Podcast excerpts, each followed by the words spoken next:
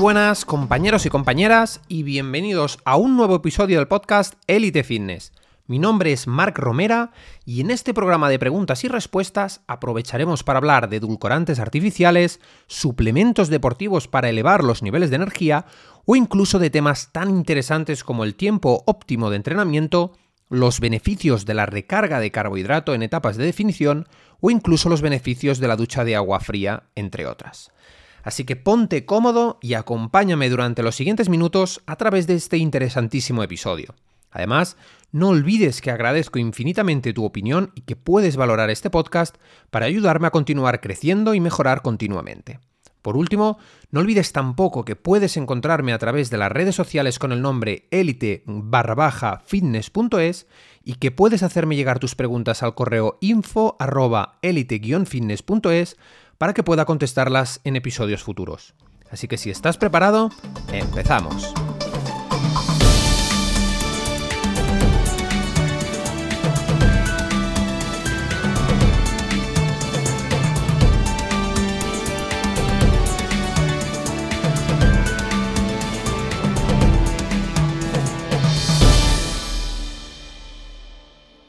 Y empezamos con la primera pregunta de Marta Torné de Barcelona, que dice lo siguiente.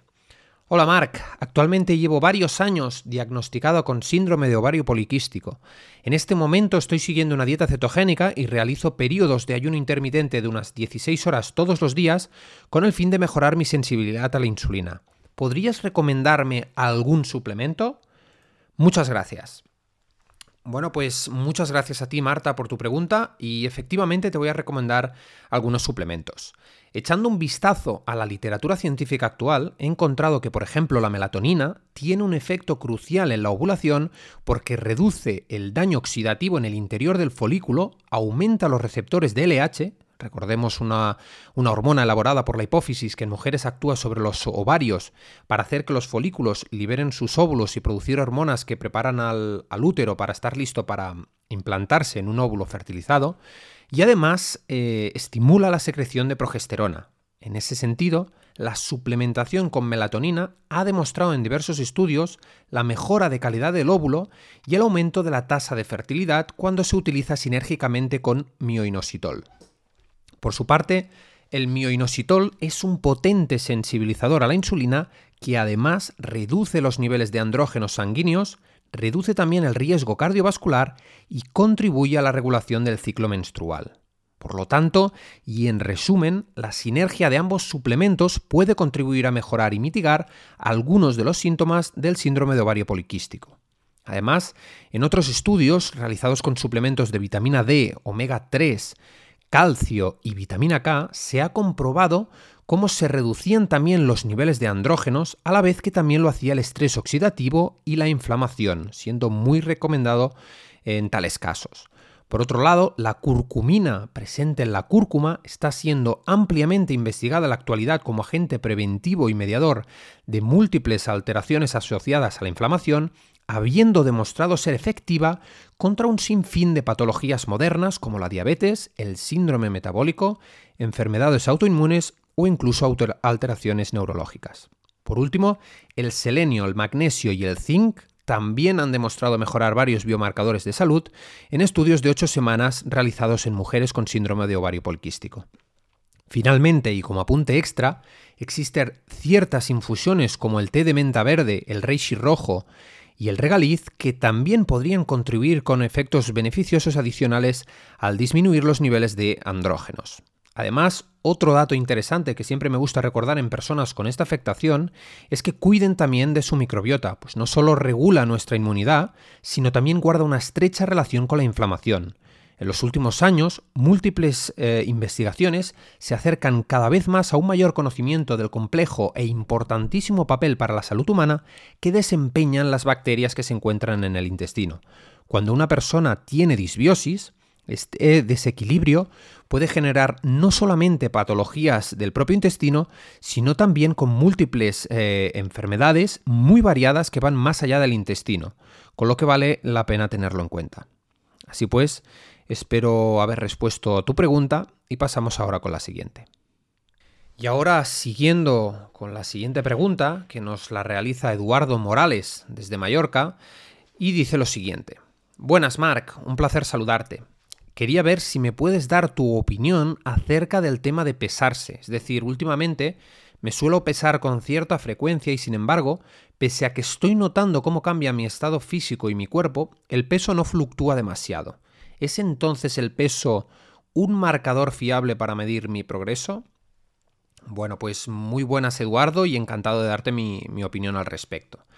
Pese a que el peso pueda ser uno de los muchos indicativos que existen para conocer nuestro progreso, en la práctica no es, bajo mi punto de vista, un marcador fiable, dado que en muchas ocasiones esta variabilidad del peso puede estar condicionada por cargas o descargas de glucógeno, la ingesta de líquido, cambios en el equilibrio hormonal, como por ejemplo sucede en las mujeres cuando tienen el periodo, el aumento de músculo, de grasa o de líquido, la composición ósea, etc.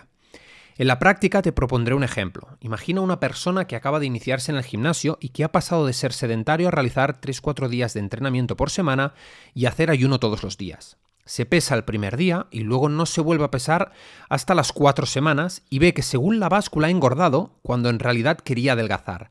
Pero ¿La báscula está mostrando en este caso la realidad? La, respuesta es que probablemente no, dado que esa persona quizá haya perdido algo de grasa y líquido, pero también haya ganado algo de músculo, siendo esta ganancia el reflejo que se ve en la báscula. De hecho, lo mismo puede ocurrir en el caso contrario como te, sucede a ti. Es decir, que veas cómo tu composición corporal cambia, pero no fluctúa demasiado el peso en la báscula. Por eso me gusta más utilizar otro tipo de métodos más precisos como el plicómetro, que es un instrumento que permite evaluar el estado nutricional de un sujeto gracias a la medición del espesor de los pliegues cutáneos, o la bioimpedancia eléctrica, que también es otro método seguro, no invasivo y bastante preciso que proporciona datos sobre la composición corporal de una persona a través de una imperceptible corriente eléctrica que recorre todos los miembros permitiendo valorar su resistencia. De todos modos, también te recomiendo que te hagas fotos y las compares, junto con la toma de medidas eh, de todo el cuerpo para valorar con objetividad todos tus progresos. Por otra parte, lo que sin duda no te recomiendo, bajo mi punto de vista, o desde luego no es un factor fiable, es el índice de masa corporal o el IMC, que se realiza dividiendo el peso del sujeto en kilos dividido por la talla al cuadrado. En ese sentido, aunque se haya utilizado durante mucho tiempo como un método predictor de obesidad y de sobrepeso, en la práctica, en personas que tienen mucho músculo, eh, pueden salir valores que desde luego no se asemejan con la realidad, por lo que para mí, como, te digo, no es un, método libre de fallos. Finalmente, está también la circunferencia de, de cintura, que si bien refleja con precisión la adiposidad abdominal y puede ser un indicador simple de obesidad para evaluar el riesgo cardiovascular y metabólico, tampoco ofrece muchos, muchos más datos adicionales. Así que con eso espero haber respondido a tu pregunta, Eduardo. Y siguiendo con esta interesantísima ronda de preguntas, Patrick Iglesias de Zaragoza nos, nos, nos pregunta lo siguiente, ¿no? Nos consulta lo siguiente. Buenas, Marc. Te quería preguntar acerca de los polialcoholes.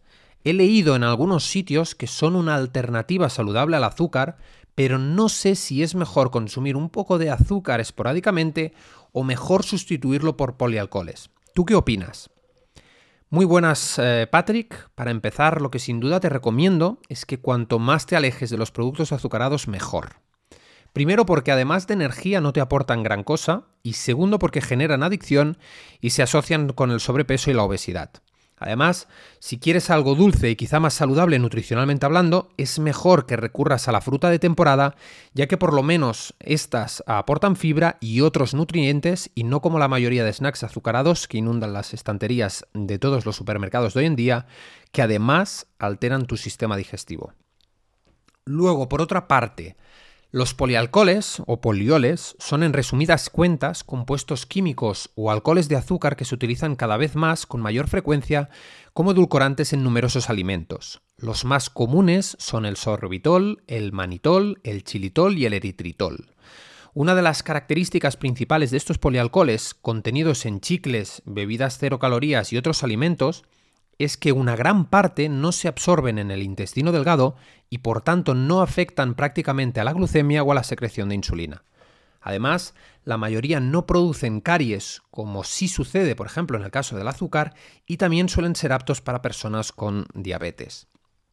Por otro lado, y sin embargo, aunque su uso esté aprobado por la FDA o la Unión Europea, una de sus principales desventajas es que un consumo elevado de este tipo de edulcorantes genera en la mayoría de casos alteraciones en la microbiota y en el intestino delgado, provocando indigestiones, gases, diarreas, cólicos u otros efectos secundarios indeseados como efecto laxante. Además, el manitol se metaboliza directamente en el, hígado, de manera similar a la fructosa, por lo que análogamente a como sucede con esta, puede incrementar significativamente los niveles de triglicéridos si se consume en exceso. Además, también a nivel energético, dado que se absorben de forma lenta e incompleta desde el intestino delgado hacia la sangre, proporcionan menos calorías por gramo que el azúcar y producen un cambio más reducido en la glucosa que otros carbohidratos. En mi opinión, si tuviera que recomendarte alguno, te diría que optaras por el uso de eritritol con moderación. Este polialcohol utilizado en la dieta cetogénica con frecuencia no afecta al nivel de glucosa en sangre, al nivel de insulina y no provoca caries, siendo al menos una, alternativa más segura que, que desde luego el azúcar convencional.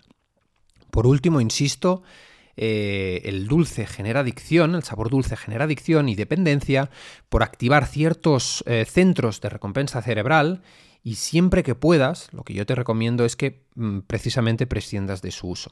A corto plazo te acabarás acostumbrando y a la larga tu salud te lo agradecerá. Y ahora la siguiente consulta nos la realiza Marta Zorzano de Alicante y dice lo siguiente. Hola Marc, Últimamente me despierto muy cansada y ya parece que ni el café me hace efecto.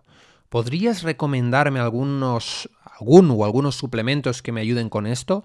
Muchas gracias y enhorabuena por este, por este nuevo proyecto. Bueno, gracias a ti de antemano, Marta. Y respondiendo a tu pregunta, lo primero que te diría es que antes de tomar eh, ciertos suplementos o excitantes, encontrarás desde luego la causa de esa fatiga a través de, por ejemplo, una analítica completa prescrita por tu médico de confianza. De esa manera, lo más probable es que pudieras ver si se debe a causa de una insuficiencia de algún micronutriente o vitamina, una alteración o desequilibrio hormonal o metabólico o cualquier otra causa, ¿no? Para salir de dudas.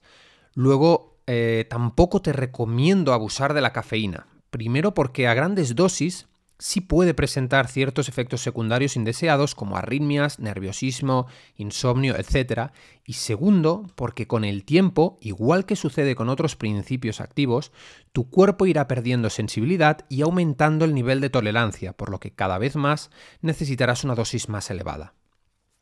Por otra parte, y respondiendo ya a tu pregunta, sí que existen varios suplementos enfocados en mejorar el foco cognitivo y los niveles de energía, desde adaptógenos como la Bacopa monieri o el ginseng o incluso la ashwagandha, hasta el alfa GPC, el guaraná o el té verde. Sin embargo, existen dos suplementos análogos que están, desde luego, entre mis preferidos por su efecto no solo energético y trópico, sino también lipolítico, es decir, que incrementan también eh, la tasa de transporte de ácidos grasos y su oxidación. Y independientemente de cuál elijas, eh, los dos aportan mm, beneficios similares y actúan de manera casi igual. Hablamos, por un lado, del aminoácido L-tirosina y por otro lado de la planta Mucuna pruriens. Ambos suplementos son precursores de catecolaminas, es decir, noradrenalina, adrenalina y dopamina, y por tanto guardan una relación directa con el sistema nervioso central y nuestros niveles de energía. Además, la tirosina, junto con el yodo, actúa como precursor de hormonas tiroideas, por lo que también contribuye a la salud de esta glándula. Con todo, ambos suplementos ayudan a combatir la fatiga y el cansancio generalizado, incrementan el estado de ánimo y la motivación, por lo que también son interesantes tomados antes, por ejemplo, del entrenamiento, y también combaten el estrés físico, tanto el estrés físico como el emocional. Luego, en el caso de la posología, se recomienda inicialmente tomar entre 200 y 400 miligramos de cualquiera de ellas, dado que son, son dosis generalmente seguras. En cualquier caso, eh, al notar cualquier ligero perjuicio, es recomendable disminuir las dosis hasta elevar su tolerancia con el tiempo. De todos modos, antes de aventurarte a tomar nada por tu cuenta, siempre te, te, aconsejo que consultes con un profesional de la salud que evalúe tu estado para determinar si puede o no beneficiarte. Así que de esta manera espero haber respondido a tu pregunta y pasamos con la siguiente. Y ahora Alejandro Mendoza de Madrid nos pregunta lo siguiente. Hola Marc, te quería preguntar acerca del tiempo que debería durar un entrenamiento como máximo. Últimamente he leído que como poco debería realizar 40 series por cada grupo muscular si quiero alcanzar una gran hipertrofia y eso me llevaría casi una hora y media de entrenamiento. ¿Tú crees que es buena recomendación o debería entrenarse por menos tiempo? Muchas gracias. Bueno, pues muchas gracias a ti Alejandro por la pregunta, por esta interesantísima pregunta. Y la verdad es que, como siempre digo, pese a que hoy tengamos claras algunas bases para la hipertrofia, en la práctica existen muchos factores individuales que hay que tener en cuenta y por supuesto lo que puede venir bien para unos no tiene por qué servir para todos, por lo que nuevamente es bueno contextualizar. Por ejemplo, mucha gente tiene la idea de que para lograr resultados hay que llegar cada día al fallo muscular, al límite, hasta que tu cuerpo no pueda más o incluso terminar eh, cada entrenamiento al borde del, del desvanecimiento. Sin embargo, lo único que conseguirás así es lesionarte y alejarte de tus objetivos. Con todo no digo que no haya que esforzarse o probar tus límites de vez en cuando, pero utilizar la coherencia y el sentido común desde luego son claves para evitar posibles perjuicios. Pongamos la analogía del coche, ¿no? Eh, de vez en cuando subirlo de revoluciones para adelantar y mantener una conducción más deportiva cada tanto tiempo está bien, pero ¿qué pasaría si tú conduces tu coche de ese modo siempre? Pues probablemente eh, mucho mayor desgaste, mayor probabilidad de que algo se rompa, mayor esfuerzo mecánico en todo el conjunto, etcétera, ¿no? Pues con el cuerpo pasa lo mismo. De hecho, la alimentación y sobre todo el descanso son factores interrelacionados con el progreso y no tanto el tiempo que pasas en la sala de pesas entrenando. Eh, por otra parte, según la literatura existente, cuando entrenamos, durante los primeros minutos se, se, liberan ciertas hormonas anabólicas como la testosterona o la hormona de crecimiento. Sin embargo, esto suele suceder normalmente con ejercicios de intensidad elevada que requieren una gran musculatura en la acción.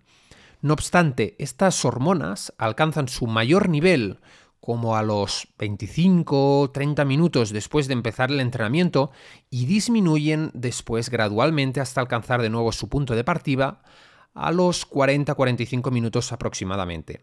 A partir de ese momento, pasarte con el ejercicio puede producir de hecho un exceso de cortisol, lo cual sin duda no resulta beneficioso para tu, para tu tejido muscular, vaya. Ahora bien, como te acabo de decir, es, es, todo muy relativo. Por ejemplo, personas que están habituadas a entrenar o que tienen un nivel de rendimiento elevado, esta elevación del cortisol, por supuesto, se da mucho más tarde que en personas poco entrenadas, por lo que pueden eh, quizás entrenar durante, durante, más tiempo, ¿no? Por eso hay que insistir mucho en el, en el principio de adaptación, por ejemplo, en el contexto, en la individualidad, etc. Una vez dicho esto, la recomendación que te daría es que con un entrenamiento intenso de entre 45 y 60 minutos, por norma general suele ser suficiente. Y ojo, que aunque parezca poco, hablo de entrenamiento efectivo, porque una cosa es entrenar y la otra es ir al gimnasio, ¿eh? que son dos cosas distintas. A menudo veo, veo, mucha gente que pasa más tiempo en Instagram, en TikTok o contestando WhatsApps que lo que dedican al, al propio entrenamiento. Luego dicen que han entrenado por dos horas y en realidad ni siquiera se han, se han acercado al umbral mínimo de estimulación, ¿no? Además, por otro lado, y evidentemente, la intensidad es contraria al volumen de tiempo que dure la sesión. Es decir, a mayor intensidad, menor volumen y viceversa. Por mucho que diga Arnold, eh, desde luego nadie aguanta cuatro horas entrenando a la máxima intensidad de manera natural. Es fisiológicamente imposible y contraproducente además. Por lo que seguir el, el lema old school está bien, pero pero como siempre digo, con, cabeza.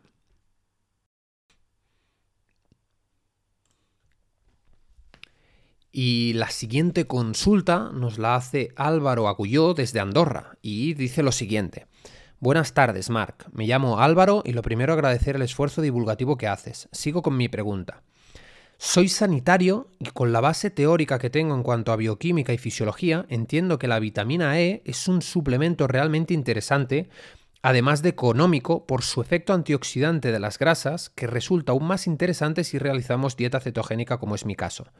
En cuanto a la evidencia, no he encontrado mucha información, aparte de un supuesto riesgo en cuanto a la salud prostática se refiere, un incremento en la fracción del HDL y un incremento de sus requerimientos en personas deportistas. Quería saber qué opinión te merece suplementarse con esta vitamina, qué forma sería la más interesante en cuanto a su consumo y qué otros beneficios o agravios has podido encontrar al respecto.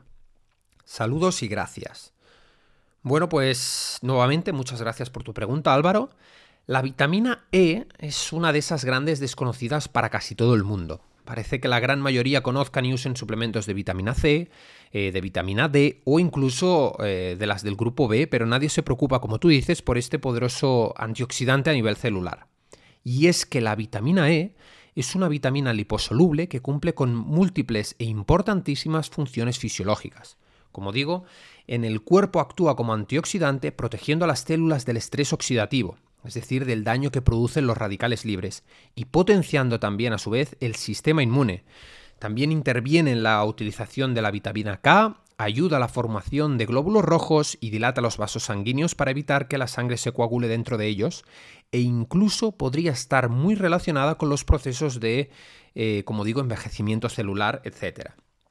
En ese sentido, durante años, los estudios científicos realizados hasta la fecha parecían apuntar hacia que esta vitamina podía ejercer un papel protector al reducir el riesgo de enfermedad cardíaca, mejorar la función mental, eh, prevenir el cáncer o incluso en eh, servir en trastornos oculares. Sin embargo, al parecer, revisando los artículos disponibles en PubMed, una por una, la ciencia actual parece haber desmentido estas hipótesis.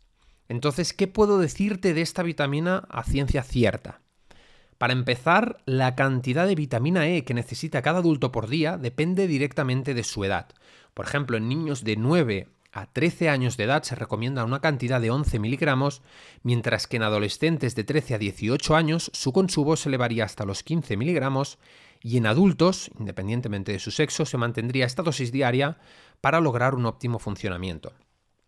La vitamina E se encuentra naturalmente presente en alimentos como aceites, frutos secos, hortalizas de hojas verdes, como por ejemplo la espinaca o el brócoli, mantequillas, algunos cereales o incluso otros alimentos donde se les eh, ha agregado esta vitamina.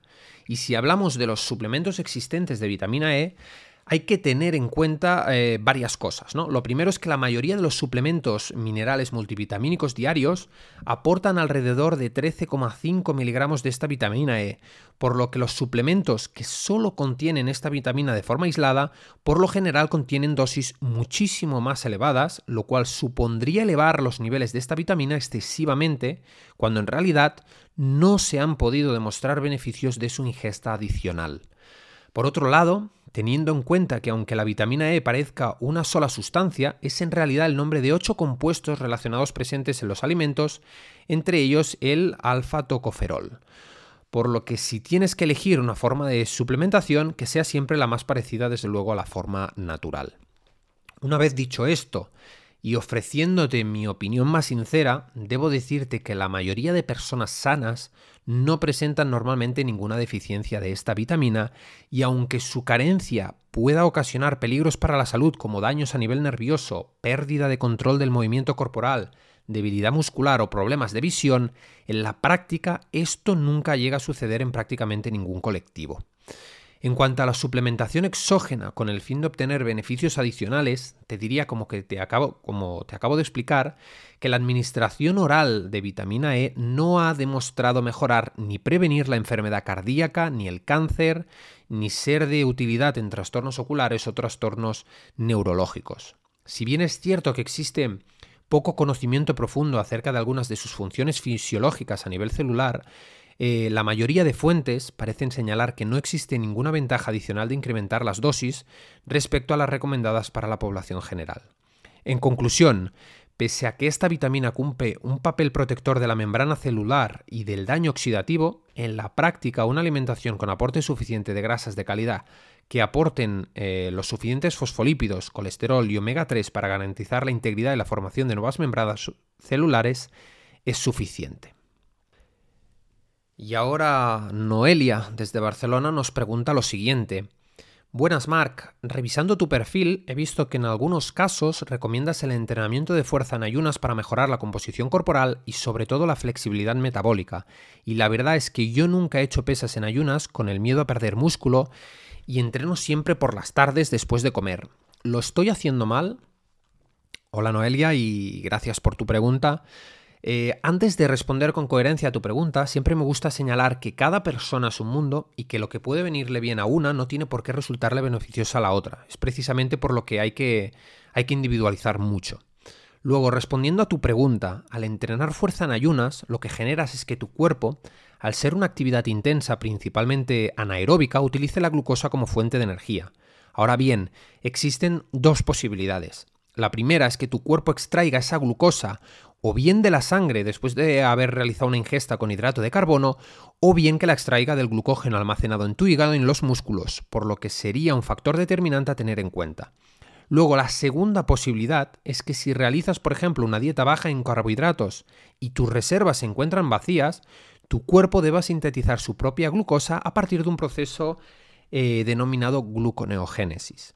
Este proceso en personas iniciadas y poco habituadas con baja flexibilidad metabólica se sucede a través de la elevación de glucocorticoides en sangre que movilizan aminoácidos del tejido muscular para formar glucosa, lo cual a simple vista podría parecer contraproducente para tu músculo.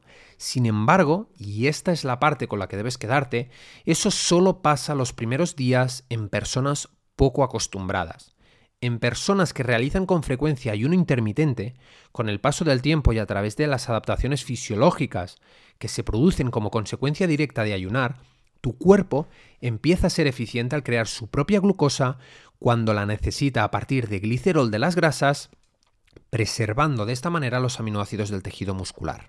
Además, en dietas cetogénicas, los cuerpos cetónicos protegen tu músculo impidiendo la proteólisis, que no es más que la pérdida de proteínas del tejido muscular, y sinérgicamente con este proceso, el ayuno eleva las catecolaminas y la hormona de crecimiento, impidiendo de esta manera que tu tejido muscular se vea comprometido, por lo que en definitiva puedes estar muy tranquila. La flexibilidad metabólica, por su parte, se refiere a la capacidad y la eficiencia con la que tu cuerpo utiliza un u otro sustrato energético atendiendo al contexto y a la biodisponibilidad, lo cual quiere decir que según la ocasión puede utilizar las grasas como fuente de energía, por ejemplo durante el ayuno o las actividades de baja intensidad, o la glucosa durante el ejercicio intenso. Actualmente, eh, como apunte, las personas eh, glucodependientes eh, que son inflexibles son personas que poseen eh, pues eso, ¿no? Una disminuida flexibilidad metabólica y que notan desfallecimiento al agotarse su, eh, su principal recurso energético, ¿no? Comprometiendo su rendimiento deportivo. Por el contrario, luego, las personas metabólicamente flexibles no dependen de la ingesta de comida para rendir y gozan de mayor salud en, en líneas generales. Si quieres mejorar tu composición corporal, te recomendaría elevar las catecolaminas en un primer momento, pues ya sabemos que estas activan la principal enzima responsable de la hidrólisis de triglicéridos almacenados en el tejido adiposo, utilizando un ejercicio de intensidad elevada, combinándolo con cualquier otra práctica o actividad a baja intensidad y que disponga de presencia de oxígeno. Recordemos, un requisito ineludible para la oxidación de ácidos grasos. Eh, si deseáis también conocer un poquito más acerca de, este proceso, hace poco hice también un interesante directo con la doctora María José Navas, del perfil de Puramente en Instagram, entrando mucho más en detalle acerca de cómo oxidar la grasa de manera entendible, coherente y científica. Por lo que si estás interesado, como digo, eh, tú o cualquiera de los, de los oyentes de este podcast, eh, os lo recomiendo que podáis, que podáis verlo. Y siguiendo con, esta ronda de preguntas, Evelyn Sofía en esta ocasión a través de, de Instagram nos pregunta lo siguiente. Hola Mark, te quería preguntar qué opinas sobre la dieta basada en el grupo de sangre. Muchas gracias. Bueno, pues antes de nada, para poder ofrecerte una opinión objetiva, cuando se habla de dietas, primero hay que analizar cuáles son sus bases fisiológicas y si la teoría eh, que defienden guarda coherencia biológica. Luego hay que valorar también el patrón alimentario basado en su teoría y también por último buscar el respaldo científico que la apoye o desmienta sus eh, posibles beneficios. En este caso, la dieta que mencionas, como su nombre lo sugiere, es una dieta basada en el tipo de sangre, ¿no? Según esta dieta, si tu tipo sanguíneo es, por ejemplo, A, deberías de comer de una forma principalmente vegetariana, ¿no? Salvando eh, la inclusión de pescado. Si tu tipo es eh, cero, deberías comer principalmente carne, pescado, frutas y vegetales y, por ejemplo, evitar los granos, las legumbres, el trigo o el maíz.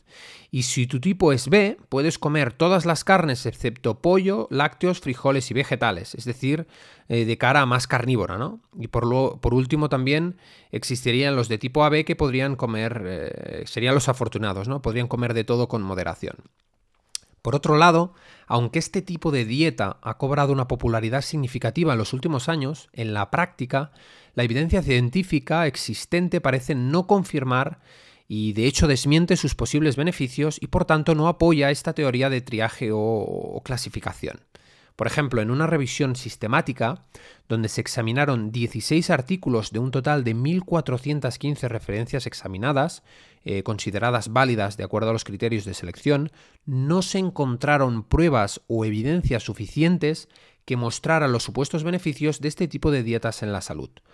Por lo tanto, a falta de estudios rigurosos que comparen los resultados de salud entre los participantes que se adhieren a una dieta de tipo sanguíneo particular, eh, lo que se conoce como el grupo experimental, y los participantes que continúan una dieta estándar, el grupo de control, podemos afirmar que no existe ningún tipo de evidencia que apoye este tipo de protocolo nutricional. Además, algo que dificulta mucho encontrar resultados fiables es que dentro de cada tipo sanguíneo existe un protocolo específico eh, que utiliza un tipo de suplementación diferente al resto para optimizar los resultados, dejando eh, un amplio margen para poder evaluar con detenimiento y certeza cada factor de manera aislada para poder concluir exactamente si esos protocolos funcionan en base a su clasificación de alimentos o en base a los propios suplementos que pretenden eh, cubrir las posibles carencias nutricionales. Así pues, como conclusión, aunque la dieta del tipo sanguíneo parece novedosa e intrigante, desde luego, por ejemplo, yo no la recomiendo. Además de no estar basada en la ciencia sólida, en su mayor parte esta dieta restringe severamente muchos, eh, mucho los alimentos que puedes comer, dificultando cubrir las necesidades de algunos nutrientes y dificultando también la adherencia a largo plazo. Y llegando a la última pregunta del programa de hoy, nuestro amigo Felipe Méndez, también desde Andorra, nos pregunta lo siguiente. Hola Marc, antes de nada, gracias por el contenido que divulgas diariamente. Haces una labor increíble y yo que te sigo desde hace mucho tiempo he aprendido muchísimo contigo. Mi pregunta estaría relacionada con las pulseras que cuentan los pasos y miden las calorías gastadas. ¿Son realmente fiables? ¿Recomiendas alguna? Muchas gracias. Bueno, pues muchísimas gracias por tu comentario y tu apreciación, Felipe. Y respondiendo a tu pregunta, debo decirte que es una duda bastante frecuente y, por desgracia, las pulseras tienden a sobreestimar mucho el consumo energético. Sin embargo, lo referente a contar los pasos también suelen tener un margen de error mucho menos significativo y pueden servirte eh, como referencia en un estado inicial. De hecho, yo mismo lo recomiendo con el fin de motivar a la gente a que se mantenga activa y que camine, ¿no? independientemente de si es real o no. Es ese aliciente, ¿no? como siempre digo. Eh, actualmente se sabe que solo con mirar el reloj, por ejemplo, ya creamos esa sensación de compromiso con nuestro objetivo, por lo que en definitivamente si te lo, si te lo recomendara sería desde luego para, para caminar, para medir tus pasos y motivarte eh, a, cumplir con tu objetivo diario y desde luego no para contar calorías que como te digo suelen, suelen ser bastante mm, optimistas, ¿no? Así que espero haber eh, respondido a tu pregunta y con ella eh, damos por finalizado el programa de hoy. Espero que os haya podido servir de gran ayuda, os doy las gracias nuevamente y os deseo que paséis un gran día.